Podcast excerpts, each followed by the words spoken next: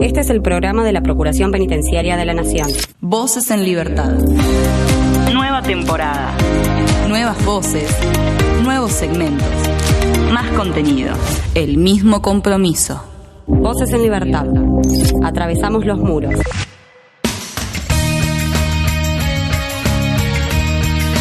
Comenzamos un nuevo episodio de Voces en Libertad, el programa de la Procuración Penitenciaria de la Nación. En este caso vamos a hablar de la semana de la lactancia materna, semana que estamos transitando en estos momentos. Un tema importante, un tema de relevancia, por supuesto, y sobre todo vamos a ocuparnos de ese tema dentro de los muros, cómo es la situación que se produce a nivel carcelario. Charlaremos con Verónica Mankel sobre esa cuestión. Y también tenemos, como todos los meses, nuestro panorama informativo, lo más destacado del mes, lo más importante, las notas que fuimos realizando durante julio, las vas a escuchar un breve resumen en este panorama. Está Tomás Rodríguez Ortega en la edición, está el equipo de Relaciones Institucionales con colaboración de prensa en la producción. Mi nombre es Damián Fernández y esto es Voces en Libertad. Denuncia SAL 0800 333 9736. Hace valer tus derechos.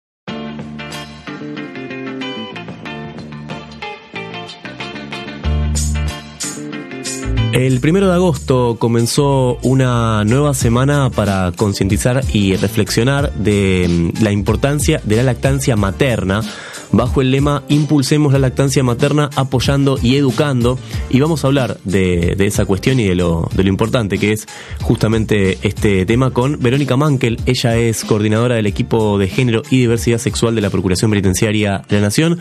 Verónica, ¿cómo estás? Damián te saluda. ¿Cómo estás, Damián? ¿Todo bien? Muy bien, gracias. Bueno, me alegro, me alegro.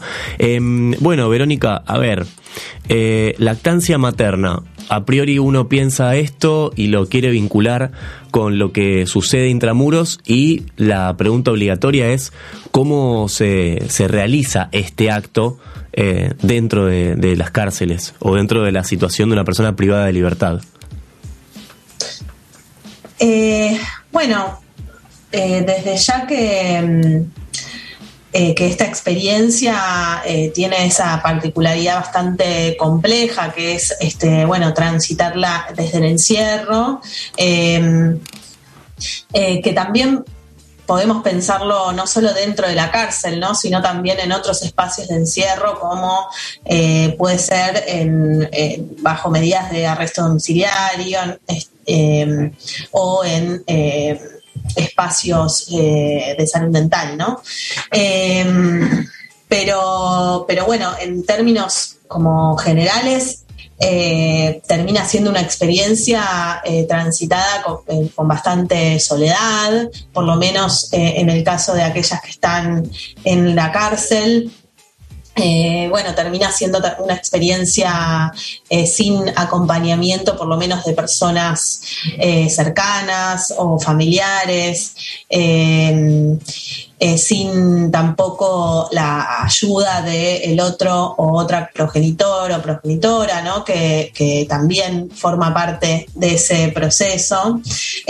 así que, bueno, como siempre, desde, desde el equipo y desde la Procuración siempre pensamos en la necesidad de que estas, eh, de, que todas las personas que transitan un embarazo o, eh, que tienen hijos eh, pequeños a cargo, bueno, que y hayan transgredido la ley penal, bueno, que transiten esto, que se piense en la aplicación de medidas alternativas a cualquier tipo de eh, privación de la libertad, ¿no?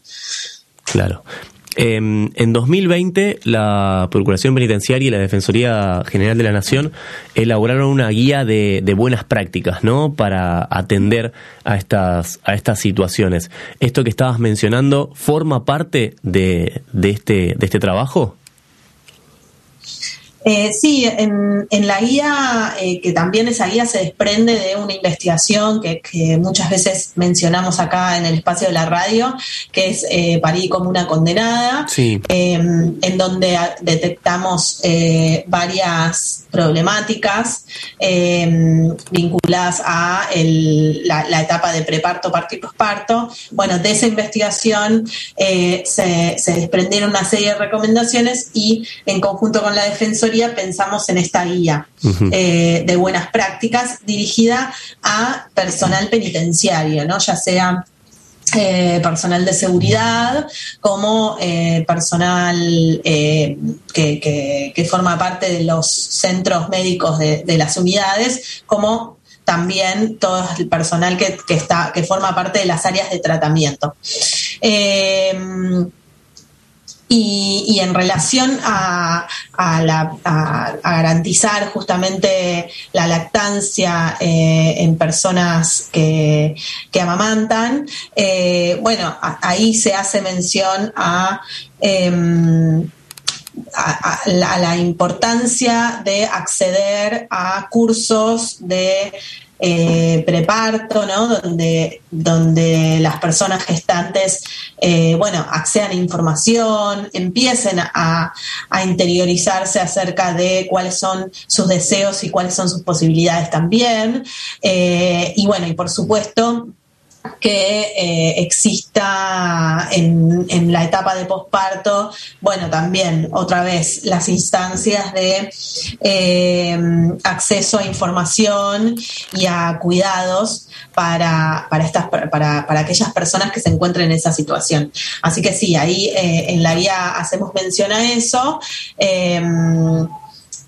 y bueno, y, y en última instancia también en que se resguarde la, seguridad y la integridad también de las personas que se encuentran en esta situación, teniendo en cuenta la delicada eh, situación en la que, se encuentran, ¿no? Digo, la cárcel en, la gran mayoría de los casos está muy ligada a situaciones de violencia, situaciones de abuso, eh, y bueno, digamos, ahí se tienen que activar eh, todos los mecanismos necesarios para que las personas que transiten em, eh, experiencias de embarazo y de posparto tengan niñas pequeños a cargo, bueno, estén, no, no estén expuestas a esas situaciones. Claro. Eh, y en este caso, entonces, ¿cómo, cómo pueden acceder las privadas de libertad a, esta, a esta información, no? ¿Cómo, ¿Cómo se realiza eso? Bueno, sí, eh, en, la mayoría de las cárceles hay, em, bueno, estos los centros médicos que en general eh, ahí se brinda atención más que nada de, de, nivel primario, digamos, de atención. En la mayoría de, los, de los casos hay algunas unidades que tienen hospitales, pero no es el caso de las mujeres. Eh, pero ahí, eh, digamos, en, equipos interdisciplinarios, con médicos, con este, eh, pediatras, con trabajadoras sociales, con psicólogos, bueno, con equipos de diferentes especialidades, es interesante que puedan hacer acompañamientos a las mujeres, eh, que puedan acceder a estos cursos eh, de, preparto, eh, que se, les garantice también bueno, el acceso a, los elementos necesarios para que puedan amamantar eh, de manera, digamos, que lo puedan realizar, eh, digo, ya sea cremas, este, bueno, mamaderas, eh, y, también que, digamos, que se ponga foco en que muchas de estas maternidades digamos, son maternidades eh, vulnerables, ¿no? Y en ese sentido quizás hay que eh, poner el acento en algunas cuestiones, eh, prestar más atención en, bueno, en, la situación de salud en la que se encuentran las, las, mujeres que están detenidas Eh, y también un poco liberarse de prejuicios, ¿no? Eh, que eso es como lo más complejo a veces, de no eh, terminar como reproduciendo también la estigmatización, la discriminación a mujeres que quizás, bueno, no, nunca tuvieron acceso a información o acceso a educación o mismo acceso a la, a la salud. y bueno, y a veces eh, aunque es como complejo, pero muchas veces la cárcel termina siendo a veces el momento de, contacto con, el Estado y, con, los derechos este, que deberían de, garantizarse. Claro. Eh, yendo a lo, a lo puntual y específico, ¿cómo es el, régimen que, tiene una, una privada de libertad para, para ejercer la lactancia? Eh, bueno, en general las, las mujeres que, están embarazadas eh, acceden a una licencia, eh, licencia laboral por maternidad. unos, unos meses antes, un tiempo antes de, parir y después de parir. Y, después, este, bueno, nada, digamos, tienen a, sus bebés en los pabellones. Eh, y bueno, lo que nosotras advertimos es que el acceso a, por ejemplo, los cursos de preparto previo al, parto, em, bueno, muchas veces no se cumplen, no se realizan con regularidad.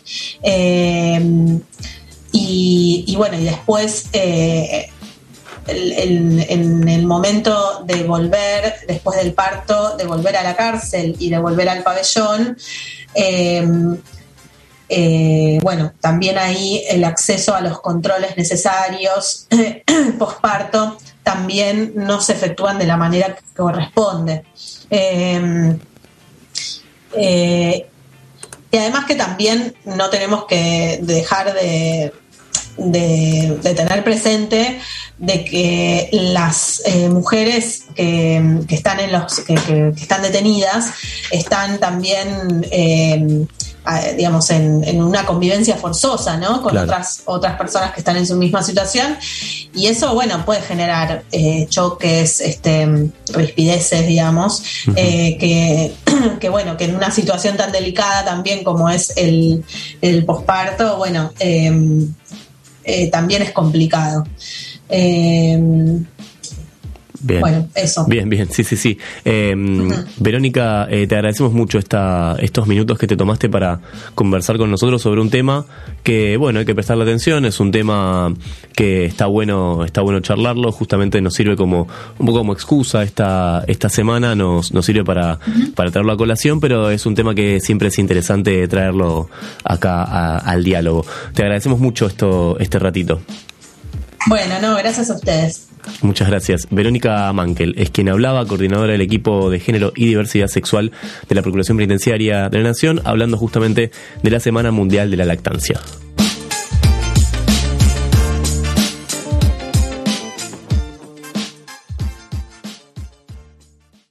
Voces en Libertad. Un programa de la Procuración Penitenciaria de la Nación. Una banda que confirmó su visita a la Argentina son los Imagine Dragons. Vienen a nuestro país, por supuesto. Estarán el domingo 23 de octubre, a priori. Única fecha en el hipódromo de Palermo. Los escuchamos, por supuesto, los Imagine Dragons con esta canción llamada Believer.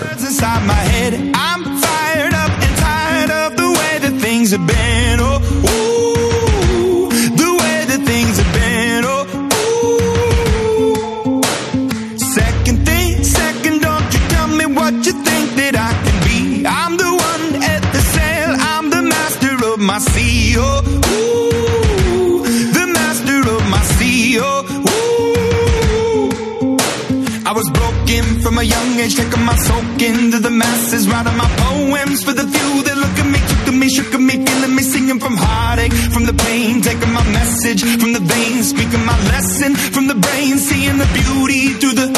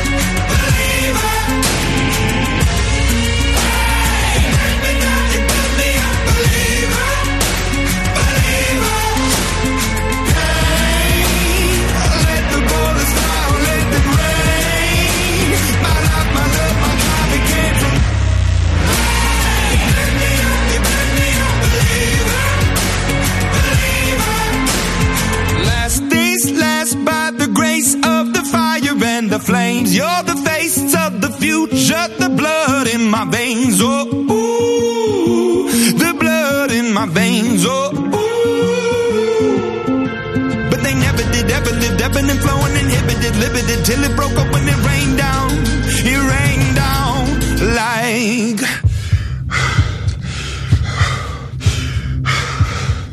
I want to stop. We can't.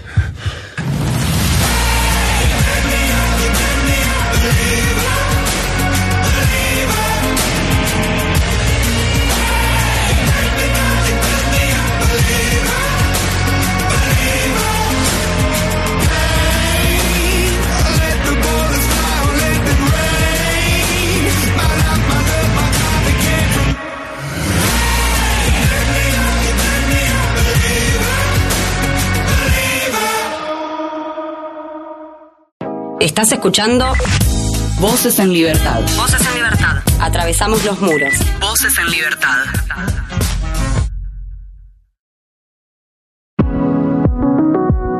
Hoy vamos a hablar de algo que seguramente escuchaste alguna vez, el término prisión domiciliaria. Obviamente la palabra se explica por sí sola, pero acá te vamos a contar qué detalles hay detrás de este término. El 17 de diciembre de 2008, el Poder Legislativo sancionó la Ley 26.472, que modificó tanto la Ley de Ejecución 24.660 como el Código Penal. Esto amplió los supuestos en los que se puede sustituir el encierro en prisión por el arresto domiciliario. El arresto domiciliario suele aplicarse para personas en espera de sentencia o para personas sentenciadas con una pena privativa de la libertad. Esta medida se puede aplicar en la casa de la persona que infringió la ley o en la casa de alguien más, con o sin vigilancia personal o electrónica. Esto lo veremos en un rato. Sin embargo, hay un amplio porcentaje de personas en conflicto con la ley que están en situación de calle Y les es imposible cumplir con el arresto domiciliario. En Argentina, quienes pueden acceder al arresto domiciliario por ley son las personas enfermas, las personas con enfermedades en periodo terminal, las personas con discapacidad, Quienes tengan más de 70 años, las mujeres embarazadas y también madres de niños menores de 5 años o que tengan una persona con discapacidad a su cargo. Durante los últimos años se pudo registrar un aumento de la implementación de la prisión domiciliaria con control electrónico. Sí, por tercera vez en los últimos días, la Cámara Federal de Casación Penal, que es el tribunal penal más importante del país, resolvió aconsejar a los jueces que de alguna manera saquen de la prisión a quienes no sea necesario que estén allí. Bueno, pero dejemos de hablar solo de Argentina y metámonos en las conocidas reglas de Tokio. Estas reglas de las Naciones Unidas proponen una serie de lineamientos para la reducción de la utilización de la prisión. En específico, se insiste en que el uso de la prisión preventiva debe ser el último recurso, aunque no provee ejemplos de alternativas aplicables en el caso de personas en espera de juicio o sentencia. Hay que decir que el arresto domiciliario se aplica ante diferentes casos dependiendo del país y las normativas de cada uno. Hasta acá todo bien. Pero ¿qué pasa con la famosa tobillera electrónica? En la ciudad autónoma de Buenos Aires, las tobilleras electrónicas poseen un geolocalizador que transmite la ubicación de la persona detenida las 24 horas, los 365 días del año al centro de monitoreo.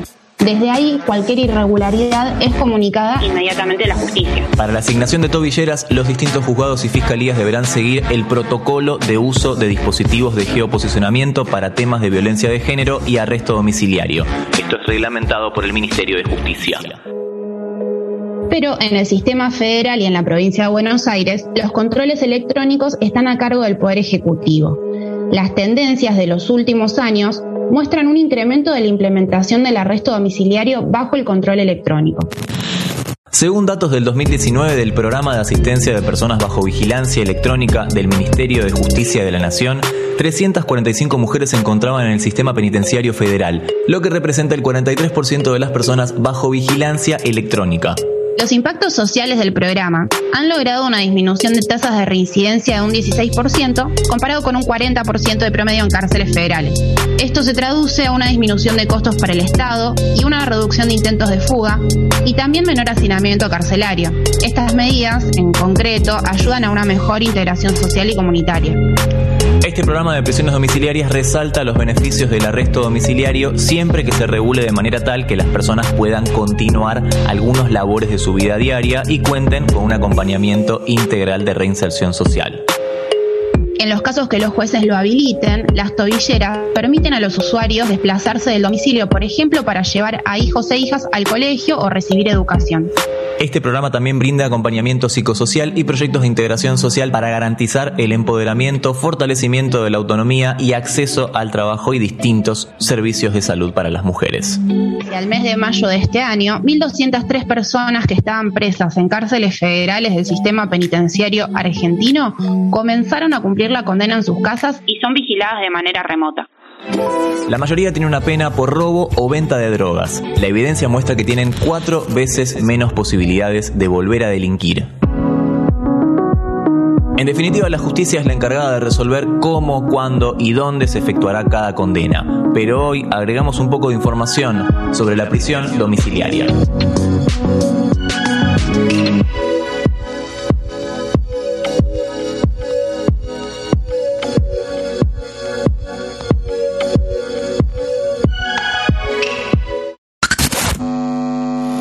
Síntesis de la semana. Noticias en un minuto.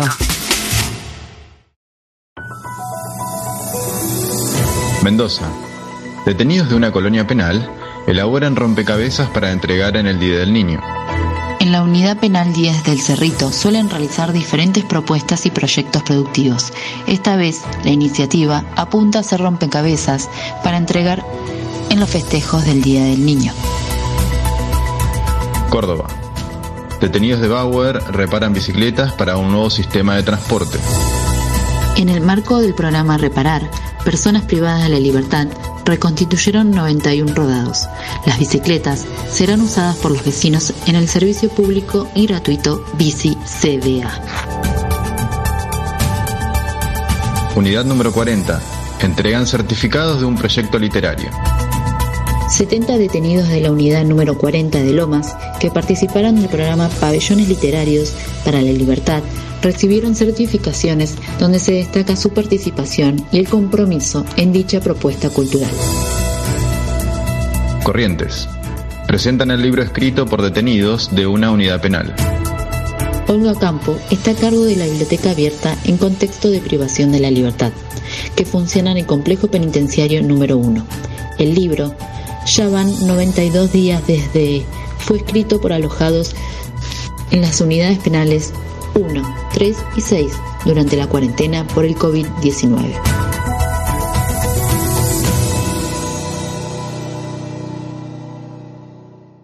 Voces en Libertad. Un programa de la Procuración Penitenciaria de la Nación. Se fue julio y por supuesto nos dejó mucha información y por eso nos metemos ya mismo en este panorama informativo. Tuvimos la oportunidad de hablar una vez más de el documental Rancho, este, mm, esta película que muestra cómo es el día a día en la cárcel de Dolores. En este caso no hablamos con su director, ya hablamos una vez con, con su director, sino que hablamos con el protagonista de este film, con Oscar Artaza, quien nos cuenta cómo fue la experiencia de participar.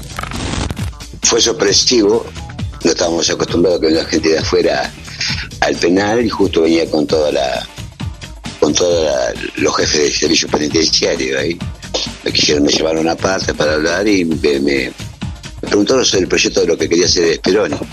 Me tomó de sorpresa para, para nosotros, o sea, para mí, con el perdón de la palabra, era un infiltrado de la policía porque era, era raro todo. hasta que tuvimos ese encuentro y empezamos a hablar de cosas, de cosas y me interesó, me interesó y, y así empezó nuestra nuestra amistad con Pedro y, y comenzar a darle a la, a la película que se hizo. Sí, la, la defino como amistad porque con Pedro, al salir yo en libertad y todo, eh, siempre estuvimos en contacto, ha ido a mi casa a comer, todo, es un, es un amigo, para mí ya es un amigo. Y sí, fue todo medio raro hasta que lo fuimos conociendo y, y vimos del proyecto de él, fue muy bueno. Y, y así empezábamos a un, diálogo permanente, día a día, se filmó durante mucho tiempo la película. Pasaba Oscar Artaza, ex privado de la libertad, protagonista de este documental Rancho. Viajamos al sur de nuestro país porque en esta recorrida que hacemos con delegados de la Procuración Penitenciaria de la Nación le tocó el turno a Pablo Crescenzi. Él justamente es el delegado de la región sur que nos contó cómo está la situación por allí. Y nosotros tenemos la cárcel más importante, que tenemos más grande, es la unidad 6 que está acá en Rawson, que es de máxima seguridad, como te decía. Es una unidad con celdas individuales, el servicio eh, penitenciario la tiene categorizada como categoría A, lo cual implica que eh, de momento, mientras permanezca en esa categoría, no va a modificar el tema de alojamiento. Eh, con lo cual, en esta unidad no habría casos de so- sobrepoblación. Ha habido épocas que ha llegado al límite antes de la pandemia. De ahora, de momento, ha bajado un poco la cantidad de alojados, así que estamos bien. Y después con la unidad 14 y la unidad 15 son dos eh, unidades de mediana seguridad. De momento también está dentro de los límites que establece el cupo máximo. Eh, si bien hará unos cuatro años aproximadamente o cinco, eh, en la unidad 14, como son pabellones comunes, eh, cinco pabellones comunes y uno de celdas individuales.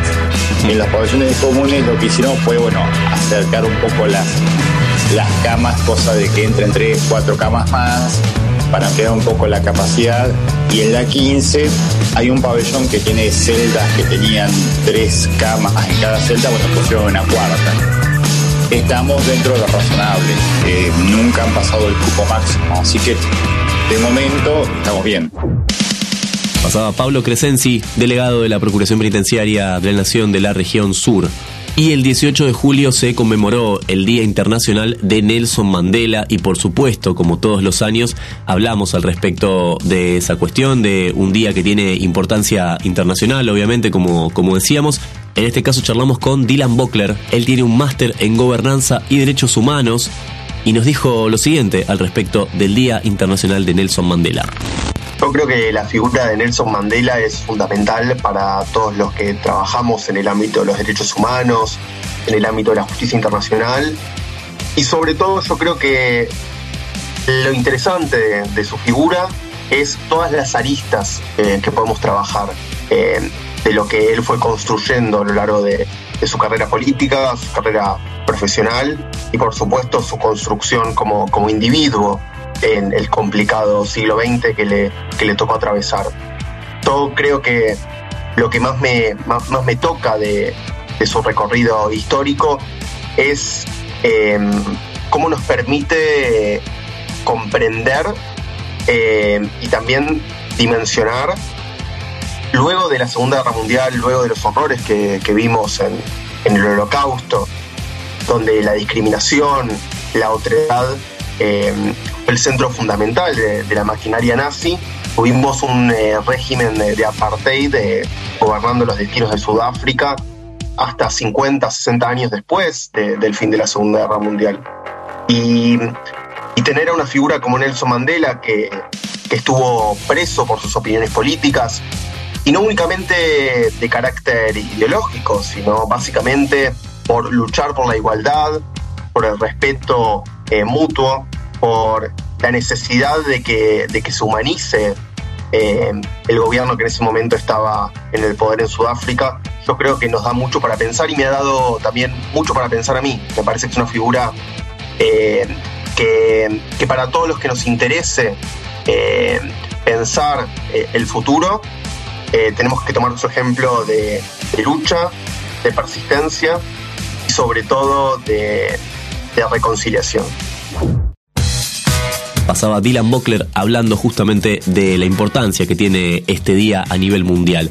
Y por último, pero no menos importante, nos vamos a la región NOA, porque en este caso comenzaron las clases universitarias en la unidad número 16 de Salta, un hecho muy importante tanto para la región como para nuestro país. Hablamos con el doctor Facundo Giubergia al respecto y esto es lo que nos dijo. Eh, la modificatoria de la ley 24660, ¿no es cierto?, dejó a las personas privadas de la libertad con tan solo el beneficio de aplicación del estímulo educativo. O sea, como podemos ver, se cortaron salidas transitorias, se cortó libertad condicional y lo único que tienen los internos federales para poder adelantar la fase es el estímulo educativo. Este de aquí que las unidades del NOA solamente brindan, o sea, brindaban educación primaria y secundaria. Nunca había ingresado la universidad dentro de, de los penales federales del NOA. Bueno, ese fue un desafío que tomamos con, o sea, con la dirección de delegaciones. El año pasado mantuvimos reuniones con la gente de, la Universidad Nacional de Jujuy, muy predispuesta la gente, pero cuando llegamos a la instancia de servicio penitenciario de SPF, nos encontramos con un montón de trámites burocráticos que en realidad que tenía que firmar el, tiene, que firmar los convenios con la universidad, el Ministerio de Justicia, y así pueden pasar dos años hasta que lo firma. La pandemia, si, si trajo algo bueno, fue la conectividad dentro de los, dentro de los penales y por resolución también del SPF, les proporcionaron eh, computadoras para armar un aula. Acá en el NOA son cuatro por unidad. ¿Qué mejor que estando todo esto o sea, planteado, hace un camino llano para que, para que la, universidad pueda desembarcar sin traslado de internos afuera, sin, o sea, estudiar dentro de, dentro de la cárcel. Pasaba el doctor Facundo Giubergia, delegado de la región NOA. Y por supuesto que pasaron muchas otras cosas más y vos podés escuchar absolutamente todo en radio.ppn.gov.ar y también enterarte de toda la información, de todo lo que quedó afuera en ppn.gov.ar. Nosotros cerramos de esta forma este panorama informativo. Volvé a escuchar este u otro programa a través de la web oficial radio.ppn.gov.ar. Voces en Libertad, un programa de la Procuración Penitenciaria de la Nación.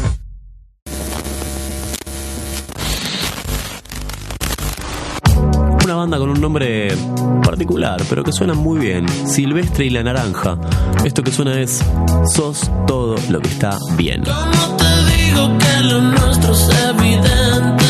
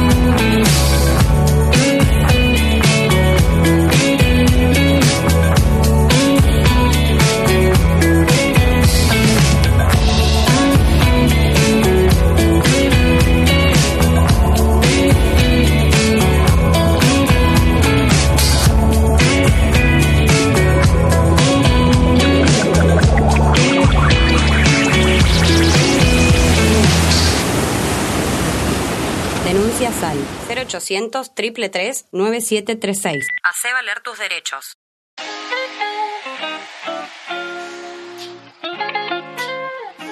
Y hasta acá llegamos en este episodio de Voces en Libertad. Estuvo Tomás Rodríguez Ortega en la edición, estuvo el equipo de Relaciones Institucionales con colaboración de prensa en la producción. Nos encontramos en nuestro próximo episodio. Mi nombre es Dami Fernández y esto fue Voces en Libertad. Chau.